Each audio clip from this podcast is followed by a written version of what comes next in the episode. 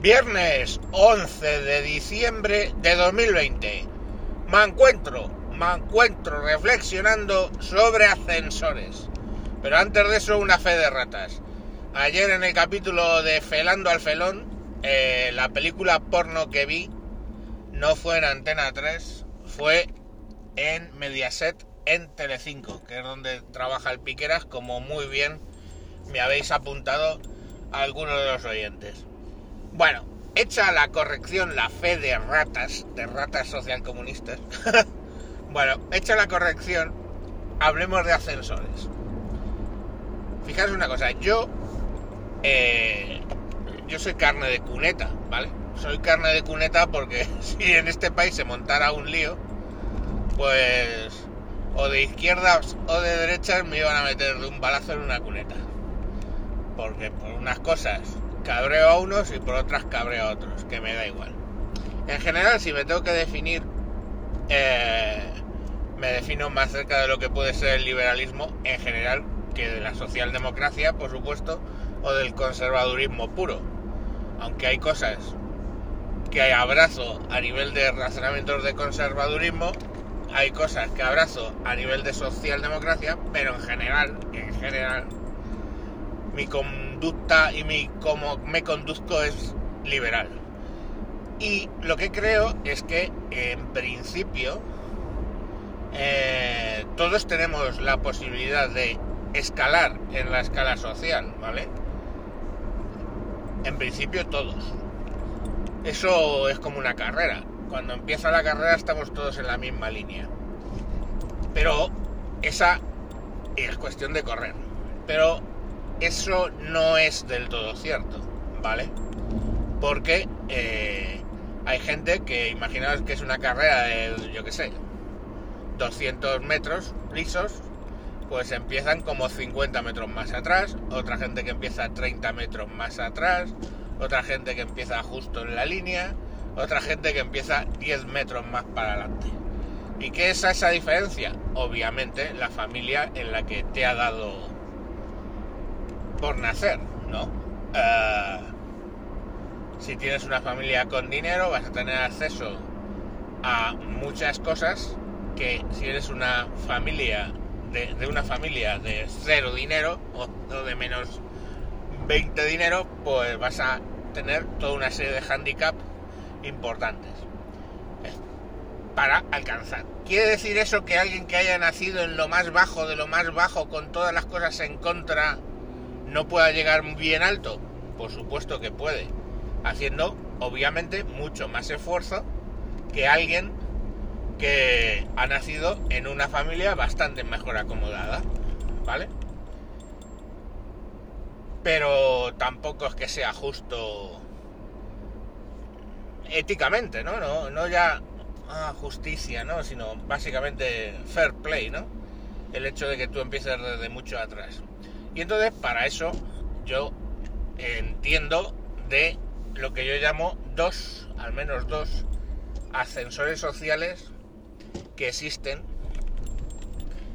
Hoy os voy a hablar de uno de ellos, mañana o otro día os hablaré del otro, que son importantes a la hora de equiparar un poco eh, esa posición en la línea de salida de esa carrera de los 200 metros lisos, ¿no? ¿Cuál es ese primer ascensor? Eh, la educación, ¿vale? Es obvio que si tú tienes acceso a una educación, vas a poder eh, tener unos conocimientos más altos, vas a poder llegar a más mm, en la vida, ¿vale? No digo solo una carrera, ¿vale? Pero un acceso al conocimiento. Ese acceso al conocimiento, eh, como todas las cosas de la vida, pues cuesta un dinero, ¿vale?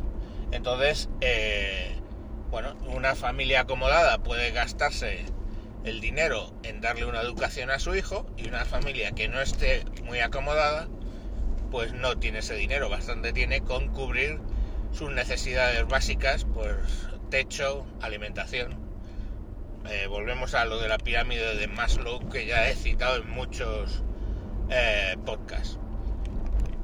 Entonces, aun siendo liberal, creo que sí que es necesaria una eh, educación pública, ¿vale? Una escuela pública. Escuela pública, instituto público, universidad pública. Para que por lo menos en un momento dado, pues tú tengas una base sobre la que realizar esos esfuerzos y a lo mejor no empiezas en la misma línea, pero sí más o menos cerca. Y el esfuerzo que tienes que realizar es algo más equitativo con el de una posición más acomodada. Fijaros una cosa, eh, mucha gente dice, bueno, pero es que claro, el que tiene dinero va a acceder a mejores colegios, a mejores escuelas, etcétera. No necesariamente, ¿vale? Eh, he de reconocer que no conozco la situación al día de hoy, pero sí que hará unos 10 años se valoraba más una carrera en la Complutense de Madrid, universidad pública, que en muchas privadas donde se intuía básicamente que los alumnos no se les preparaba con un nivel de exigencia adecuado. O sea, que regalaban los títulos. Y no solo los títulos, los doctorados, ¿no? También. Tenemos al, al presidente de este país como ejemplo de doctorados regalados. Entonces, eh, no asumamos que el hecho, o, por lo menos ya os digo que la situación actual de hoy por hoy, no lo sé, pero no asumamos que en España se valora más la eh, formación privada que la pública. Si la pública es de calidad, bien, pues eh, ahí, digamos, ya has disuelto un poco esa barrera. Yo en viajes he visto niños, ¿vale? de familias muy humildes, sentados a los pies de la madre que está vendiendo salchipapas o cualquier otra cosa en la calle y los niños en el suelo estudiando, ¿vale? Eso es lo que yo llamo cultura del esfuerzo. Que de vez en cuando tiene que dejar de estudiar y pelar patatas, pero lo normal es que la madre, que tiene conciencia de que ese niño está formándose para ir más allá en la vida de vender salchipapas, pues le deja estar y bueno, le tiene ahí controlado y estudia. Yo cuando veo aquí a los jóvenes que básicamente comparado con ese niño tirado en el suelo estudiando, lo tienen todo, ordenadores, acceso a internet, libros, tiempo, casa, un techo, padres con un salario y toda esa mierda, pues la verdad es que se me, y viéndoles que vaguean todo lo que pueden y más, pues se me enciende un poco la mala hostia la verdad.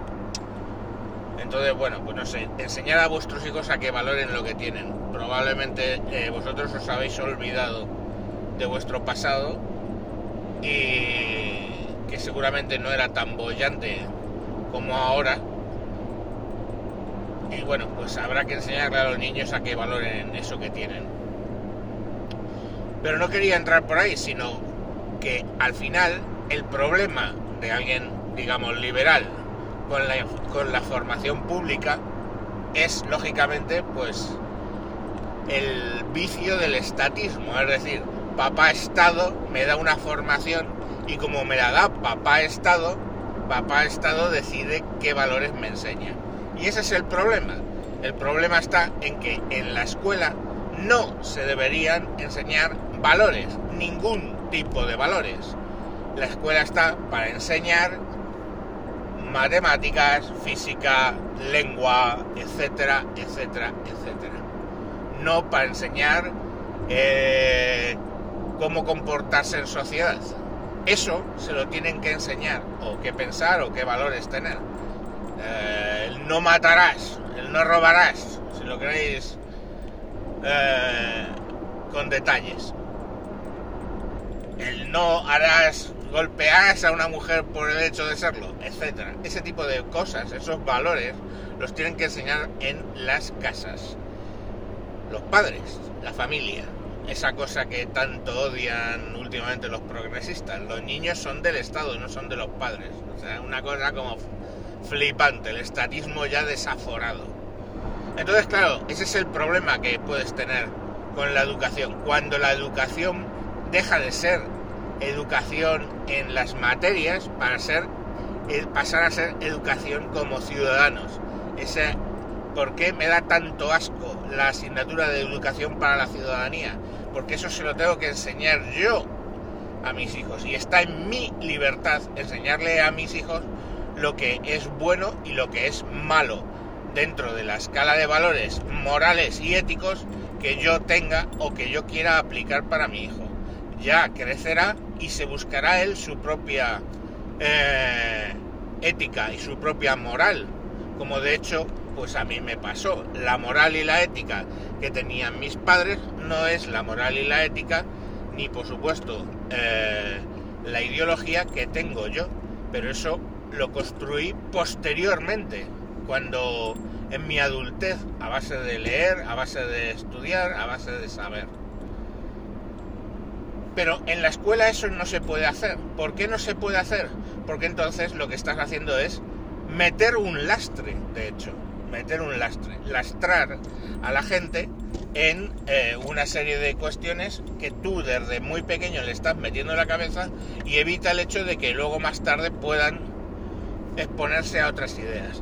Entonces, adoctrinar a los críos es distinto de enseñarles matemáticas tú no puedes hacer mucha política enseñando matemáticas. 2 más 2 son 4 entre la extrema izquierda y la extrema derecha.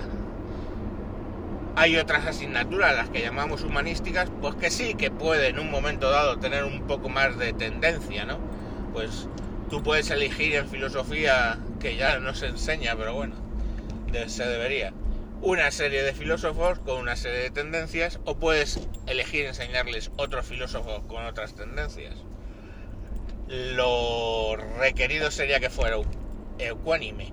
Tú en, en historia puedes inventarte la puta historia o contar una versión de la historia más avalada por la, digamos, el consenso científico, o puedes inventarte, pues eso, que Cristóbal Colón era catalán y que la rumba catalana, pues en realidad no tiene nada que ver con los andaluces charnegos, esos de mierda yo qué sé, te puedes inventar lo que te salga de los cojones. Si eres eh, una autoridad eh, académica totalmente politizada. Ese es el problema. Entonces, ¿dónde está el equilibrio? Pues eh, es complicado conseguirlo. Si tengo que apostar, prefiero yo como ser humano tenerme que curar de los vicios que me hayan enseñado en la escuela pública, vicios doctrinales, digamos, que no tener esa escuela pública y arrancar en la vida pues 20 o 30 metros por detrás de alguien que va a tener acceso a la educación.